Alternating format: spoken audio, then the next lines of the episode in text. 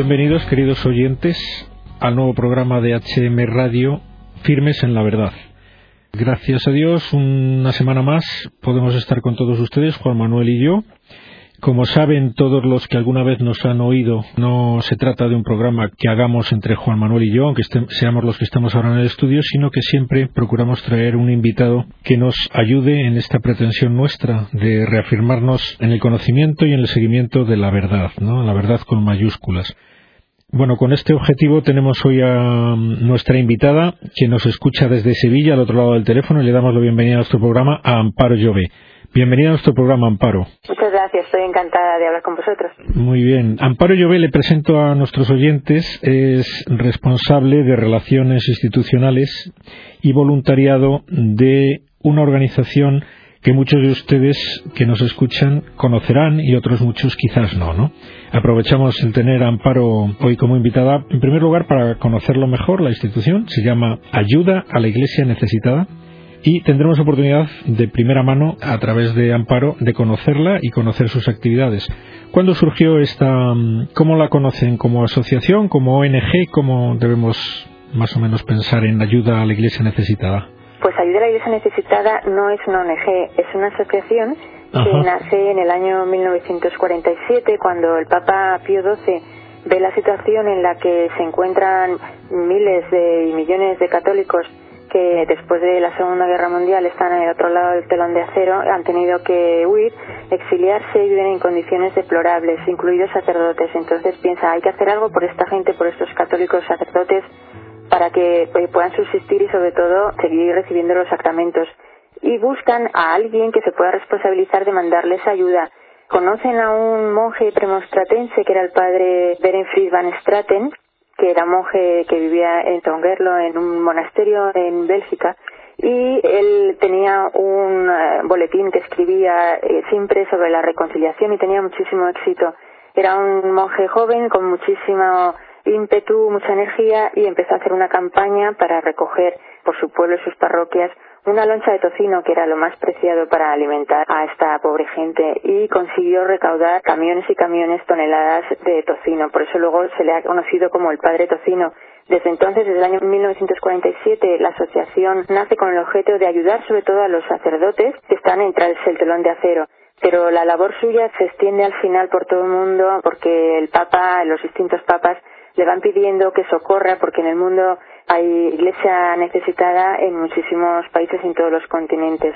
Y bueno, pues el origen fue ese, sin embargo, hoy, sesenta y tantos años después, todavía está vigente esa necesidad de la iglesia, porque nosotros somos una asociación que ayudamos a proyectos pastorales, o sea, no hacemos proyectos sociales, sino principalmente eh, pastorales, dirigidos a ayudar a la iglesia, comunidades de la iglesia, sacerdotes, religiosos, catequistas, que tengan necesidad especial en países donde estén perseguidos por causa de su fe o sufran por cualquier motivo o tengan necesidad. El origen fue ese y hoy ayudamos a más de 145 países tenemos oficinas en 17 países en todo el mundo y al año pues solemos ayudar a unos 5.000 proyectos que son el 50% de los que nos llegan porque hay peticiones de todas partes del mundo. O sea que ustedes están a nivel de todo el mundo, ¿no? Sí, nosotros somos una asociación que depende de la Santa Sede, porque esa fue su, su origen. Pertenecemos a la Congregación para el Clero, porque el origen fue ayudar a los sacerdotes.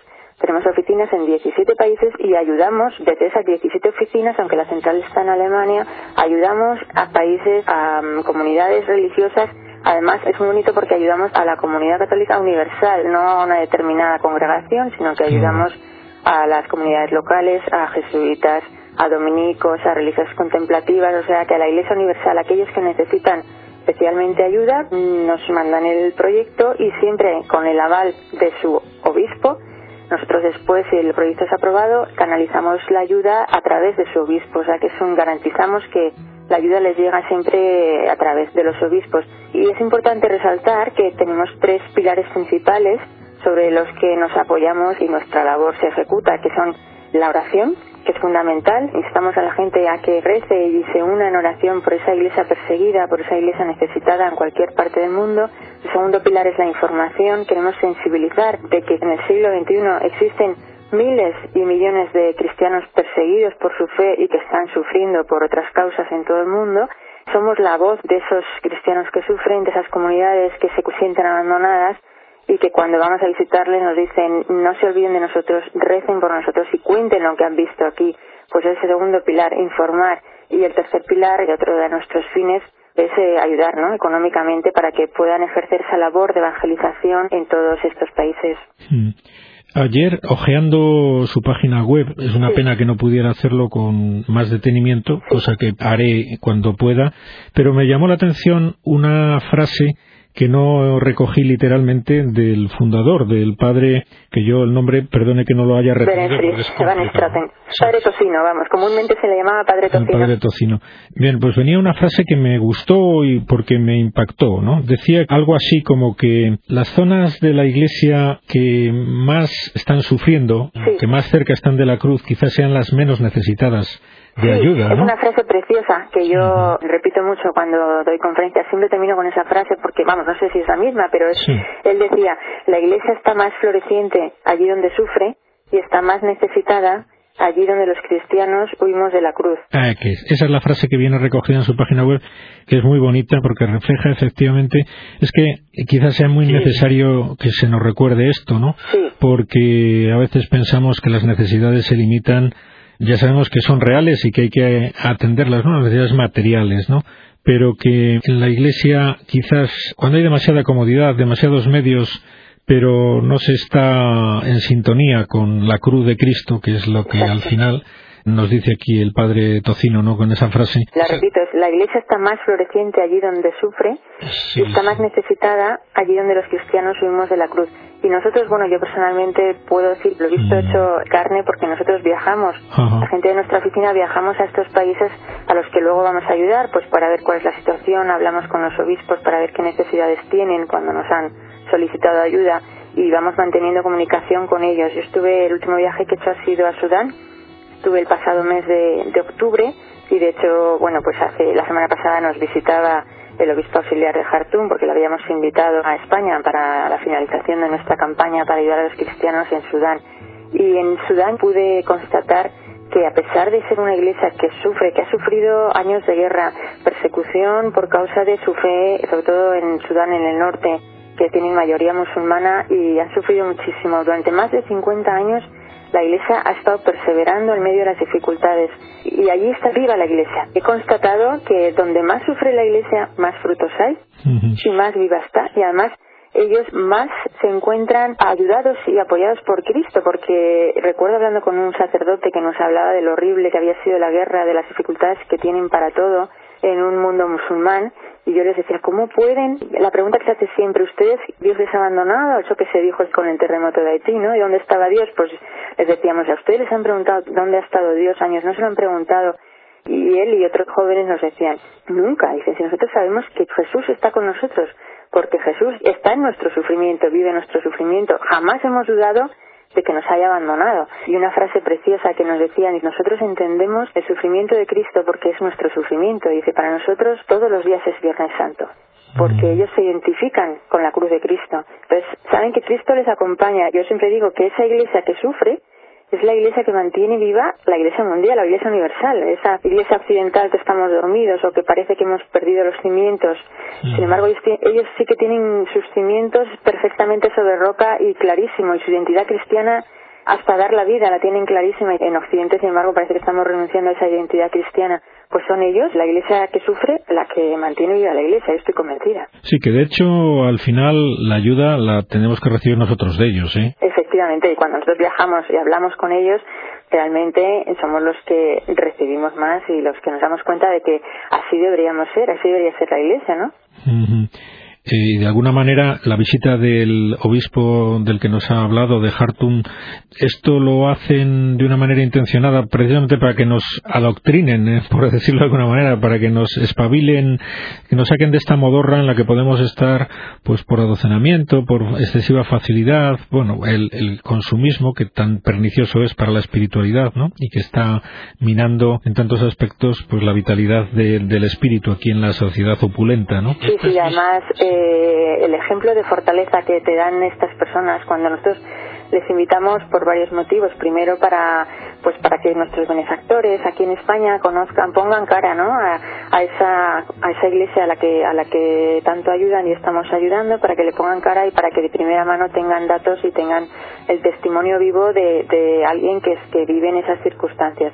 Y luego, pues efectivamente nos seleccionan, nos decían eh, nuestras oficinas centrales en Alemania visitan muchos obispos que vienen eh, vienen a Europa y, y, había nos comunicaron algo preocupante no que en los países que los, los cristianos que vienen a Oriente Próximo y en otros países que son de mayoría musulmana pues dicen que, que el creciente abandono de los valores cristianos en el mundo occidental está haciendo que aumente el desprecio por ellos entre los hermanos musulmanes. O sea, cuanto, cuanto nosotros eh, más renunciamos a nuestros valores cristianos, hacemos que ellos más nos desprecien. y, y, bueno, pues que eso les hace pensar que nosotros no nos tomamos en serio nuestra fe. Y el obispo, por ejemplo, el arzobispo Luis Saco, que es el, el arzobispo de Kirkuk, de Irak, que, que, bueno, pues tanto están sufriendo, ¿no? Cuando le decíamos que cómo podemos ayudarle a él y a la comunidad cristiana en, en Irak, pues nos decía, dice, eh, lo que necesitamos es vuestra solidaridad moral y espiritual y que seáis fuertes en vuestra fe, porque una fe débil en Occidente eh, hace que, que eh, nos desprecien todavía más, ¿no? Esos esos hermanos musulmanes y, nuestra debilidad hace que ellos sean fuertes, que quieran todavía imponerse más. Entonces, a nuestra iglesia perseguida, lo que le ayuda y lo que como podemos ayudar, aparte de con la oración, es siendo nosotros fuertes en nuestra fe. Supongo que por eso Benedicto XVI, pues, ha creado ¿no? un nuevo Consejo Pontificio para la promoción de la nueva evangelización, sobre todo en Occidente. En Occidente. Sí, sin duda es una gran, gran conclusión, un gran mensaje, mm. el que la ayuda a la Iglesia pues pasa necesariamente porque todos sea, bueno, seamos mejores cristianos, mejores miembros de la Iglesia y en esa medida. Porque la Iglesia universal somos todos, somos, uno. Todos, efectivamente, la comunión de los santos, ¿no? Que es eh, que se enseña en el catecismo, ¿no? De todos modos, fíjese, me llama la atención, nos comenta usted ahora la visita de este obispo, y si no es porque nos lo dice usted ahora o, se puede ver en su página web, pasa desapercibida, ¿no? Al medio de comunicación no se ha dicho nada, ¿no? No, no interesa, ¿verdad? Sí. Interesa, como tampoco interesa, porque nosotros que nos dedicamos a dar conferencias allí donde nos invitan sobre cuál es la situación de, los cristianos en, en, muchas partes del mundo, sobre todo en la iglesia perseguida, porque tenemos mm, noticias de primera mano porque los hemos visitado, ¿no? Y cuando damos estas conferencias, estas charlas, la gente al final nos dice, pero ¿cómo no sabemos esto? ¿Cómo no sabemos cómo viven esos cristianos en Egipto, o en Sudán, o en Eritrea, o en la iglesia clandestina en China? ¿Cómo los medios de comunicación no nos lo cuentan? Digo, es que no les interesa, no es noticia. Y, y, y nadie dice que más de 350 millones de cristianos sufren por causa de su fe hoy, en abril del 2011. Entonces, y que hay gente que, eh, por ejemplo, en la iglesia clandestina de China, por ejemplo, los seminaristas cuando quieren entrar en el seminario se esconden en un coche por la noche, se los llevan kilómetros y kilómetros, aparecen en un sitio desconocido y se pasan meses en una casa sin salir a la calle para no ser reconocidos, porque es la única manera que tienen de poder estudiar en un seminario. Y las misas se tienen que celebrar eh, escondidas y todas esas cosas nadie lo sabe y, nadie sabe que, que pues en Irak eh, los, los católicos son una especie en extinción, que no tienen derecho a un trabajo, que están huyendo eh, al norte, al Kurdistán, miles y miles, y, a nadie parece que a los medios de comunicación eso pues no les interesa. Y en Pakistán está pasando lo mismo, y en Eritrea han expulsado a, a un montón de, de, de misioneros en los últimos años, y no es noticia. Entonces, eso es lo que nosotros tratamos de hacer, informar, sensibilizar, y ser la voz de, estos cristianos que no que a nadie interesa saber qué es lo que está ocurriendo. Sí, realmente es una pena que no encuentre eco esto en publicaciones, bueno, televisiones, etcétera, porque bien, los cristianos estamos muy muy desinformados de, de cómo están pasándolo de mal en otros sitios y es necesario. Editamos cada dos años un informe sobre libertad religiosa que se puede encontrar también en nuestra página web, en el que analizamos más de 190 países, cuál es la situación de la libertad religiosa en esos países, con hechos concretos, con ejemplos concretos, y bueno, pues es una manera de, difundirlo ¿no? y darlo a conocer. Es un, un libro que se edita en, en, cinco idiomas en todas nuestras oficinas. Eso es lo parte de nuestra labor, el, el dar a conocer cómo está la situación de la libertad religiosa en todo el mundo. Indudablemente, mm, esto está pasando en países lejanos al nuestro, pero indudablemente no se nos puede ir de la cabeza lo que ya todos estamos empezando a notar cada vez más, que es la persecución que está empezando a ser cada vez más descarada y abierta contra la Iglesia Católica en nuestro país, ¿no? Eh, ¿Esto de qué manera les implica también a ustedes como asociación? Consideramos que esto todavía no es una persecución religiosa como como constatamos en, los países donde, donde los cristianos están realmente perseguidos. Sí que es un tipo de discriminación, o sea, sí que estamos viendo que, que en España está aumentando cada vez más la discriminación hacia el hecho religioso y la discriminación hacia, hacia la fe católica. Eh, es un hecho que hay que constatar, no se puede comparar con la persecución que, que ocurre en otros países, o que si uno habla con un sacerdote o con un seminarista o, con un cristiano en Pakistán, evidentemente eh, el que nos cierren aquí una capilla o, hagan estos actos vandálicos, mm, pues no es nada comparado con lo que ellos están sufriendo, pero sí es un comienzo y es una, una forma de discriminación que tenemos que tener muy en cuenta y es lo que decía yo antes y además nos lo han dicho también algunas personas de, de Pakistán. Si nosotros no somos firmes en nuestra fe, si no sabemos defender nuestros principios cristianos, vendrán otros que ocupen ese lugar. Y, por ejemplo, nos comentaba un salesiano, el padre Miguel Ángel, que está en Pakistán eh, dirigiendo el mayor colegio que hay eh, de internos cristiano y católico y, nos ha contado pues casos de, de, ha tenido algún joven que ha sido eh, martirizado por por hermanos musulmanes porque no quiso renunciar a su fe teniendo que, que rezar la oración del Corán. Bueno, pues un joven de 17 años que es capaz de dejarse que dejar que le maten porque lo que no quiere es eh, rezar la oración del Corán, sino que él tiene clarísimo que él es cristiano y no puede apostatar. Bueno, pues ese ejemplo él nos decía dice que joven de 17 años de España hoy sería capaz de dar su vida por su fe, ¿no? Pues es una, es una pregunta que tenemos que hacernos todos. Así cuanto más nos dejemos, eh, cuanto más expresemos nuestra identidad cristiana, pues más nos va a costar después volver a, recuperar ese, esos valores y, y bueno, creo que, que es una reflexión que, que, cada uno, ¿no? Personalmente tenemos que ver cómo estoy yo viviendo mi fe, qué estoy haciendo para defender esa fe. Sí. Nos decía usted también que están implicados en la preparación de la Jornada Mundial de la Juventud. Cuéntenos algo en el poco tiempo que nos queda. Sí, pues estamos preparando una exposición una gran exposición sobre eh, cristianos perseguidos, se, llamará Cristianos perseguidos, imágenes de siempre en el mundo de hoy, en el que queremos plasmar en fotografías eh, cuál es la situación, y fotografías que hemos hecho nosotros en los viajes, pues cuál es la situación de los cristianos en Oriente Medio, en, Irak, en Pakistán, en la India, en China, Eritrea, bueno, pues en muchos países donde los cristianos están sufren y están siendo perseguidos. Después también con unas fotografías en las que mostramos cómo ayuda a la Iglesia necesitada, eh, ayuda a esas, a esas comunidades. Y, y, no solamente va a ser una exposición fotográfica, sino que eh, vamos a tener testimonios vivos. Vamos a invitar a obispos de estos países, a jóvenes de estos países, seminaristas que quieran dar testimonio de cómo viven su fe. Entonces va a ser muy interesante porque jóvenes europeos, jóvenes de todo el mundo van a poder escuchar testimonios directos de cómo otros jóvenes viven su fe en, lugares de persecución y en, en, circunstancias difíciles, ¿no?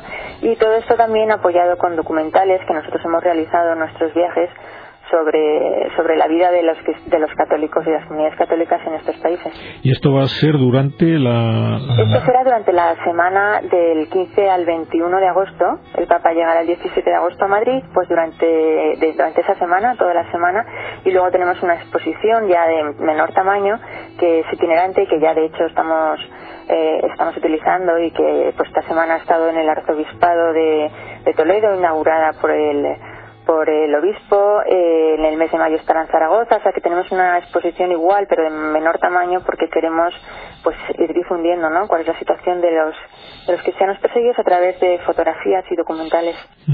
¿Y piensan llegar a, muchas a muchas ciudades españolas? Eh, ¿Llegará aquí al norte de la península eso? Cuando quieran, la tenemos disponible, o sea que eh, cualquier parroquia, cualquier eh, comunidad que, que diga pues pues en nuestro eh, salón o en nuestra parroquia o en, en la sala de exposiciones eh, podemos eh, poner la exposición. Nosotros estamos, pueden llamar a escribir a la oficina de Madrid y, la tenemos a disposición del que la necesite, por supuesto que sí, y, bueno, pues es una base también para, para explicar y para dar a conocer eh, la situación de otros cristianos, ¿no? Sí, es interesante que, esto se sepa porque alguno de nuestros oyentes a lo mejor es responsable de algún centro parroquial o no parroquial de, en el que esto puede ser muy importante el que se dirija a ustedes. Claro, y además estamos disponibles pues para dar conferencias en parroquias, para dar charlas, para explicarles la exposición, lo que lo que, quieran. Lo que hay que hacer es, es eso, eh, que no que no pequemos de omisión, que luego no, no digamos, ay, es que yo no me he enterado. Bueno, pues hay medios para enterarse, ¿no? De qué se puede hacer por esa iglesia necesitada. Ahora en concreto, quizás por terminar ya, como hemos tocado el tema de la Jornada Mundial de la Juventud, pues es importante el que todos hagamos algo porque esto salga lo mejor posible, ¿no? ¿Qué, qué dirían nuestros oyentes que pueden hacer cualquiera mm, para ayudar a que esta, estas jornadas y esta visita del Papa pues signifique un revulsivo para todos los españoles, a todos los católicos españoles? Pues yo creo que lo primero y lo más importante es la oración, ¿no? Es, eh, es rezar y encomendar muchísimo eh, la visita del Papa. Nosotros también estamos colaborando en una iniciativa que daremos a conocer en breve que se llama eh, Firmes en la Fe con María, que eh, vamos a tratar de fomentar el rezo del rosario con una idea y es mm, rezar y ofrecer el rosario una vez a la semana, especialmente los sábados, ofrecer el rosario por los frutos de la Jornada Mundial de la Juventud. Creemos que que va a ser un revulsivo para los jóvenes, que lo que el fin de las jornadas mundiales de la juventud, que es que los jóvenes se encuentren con Jesús, con la persona de Jesús, creemos que es tan importante que necesita de muchas oraciones. Y bueno, pues una manera también de colaborar, aquellos que no puedan participar o que no puedan estar, eh, de colaborar en ese fruto, en ese encuentro personal con Jesús, es a través de la oración. Es muy importante que recemos, que pidamos a Dios que surjan esos frutos que se persiguen ¿no? con las jornadas. Pues muy interesante para colofón del programa este consejo de rezar el rosario y encomendarlo eh, una vez a la semana por lo menos mm, por esta intención de, que la Jornada Mundial de la Juventud pues tenga muchos frutos aquí en, nuestro país y, como consecuencia en otros muchos, ¿no? De todos los jóvenes que van a ir de fuera y que sin duda también saldrán fortalecidos. Cuando el Papa viene tres veces en un año a España, por algo será. Mm. Yo siempre lo pienso, digo, ¿qué necesitados estamos para que venga el Papa tres veces, no? Pues vamos a rezar para que de verdad haya frutos. Muy bien, muy bien, sí, es, un índice de que lo necesitamos especialmente. Pues nada, creo que se nos acaba el tiempo, Amparo, y, nos queda el justito para agradecerle el que haya dedicado estos minutos al programa.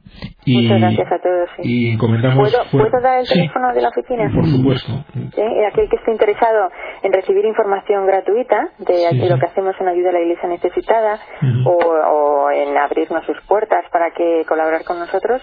El teléfono de, de Madrid es el 91 725 92 12. Es una página web en la que pueden ver qué es lo que hacemos y dónde estamos, que es www ayuda a iglesia necesitada.org. 91 725 92 12 y luego la página web que es ayuda a la iglesia necesitada todo junto punto org, ¿no? Y si no, también es www.ain de ayuda a la iglesia necesitada, guion medio, es, punto org. Pues muy bien, mm, muchas gracias. Eh, todos nuestros oyentes de hoy en adelante rezarán por su organización y les agradecemos mucho el trabajo que están haciendo de parte de todos. Pues muchas gracias y sobre todo que gracias a los benefactores, nosotros somos meros intermediarios entre los benefactores y, aquella iglesia necesitada que lo que sí que queremos es que todo el mundo eh, ayude o no les tenga les mantenga en sus oraciones que es lo que más importa, ¿no? que recemos por esa iglesia perseguida, por esa iglesia necesitada. Muy bien, Amparo, así lo haremos. Hasta la próxima. Gracias. Muchas gracias, ha sido un placer. Adiós. Adiós.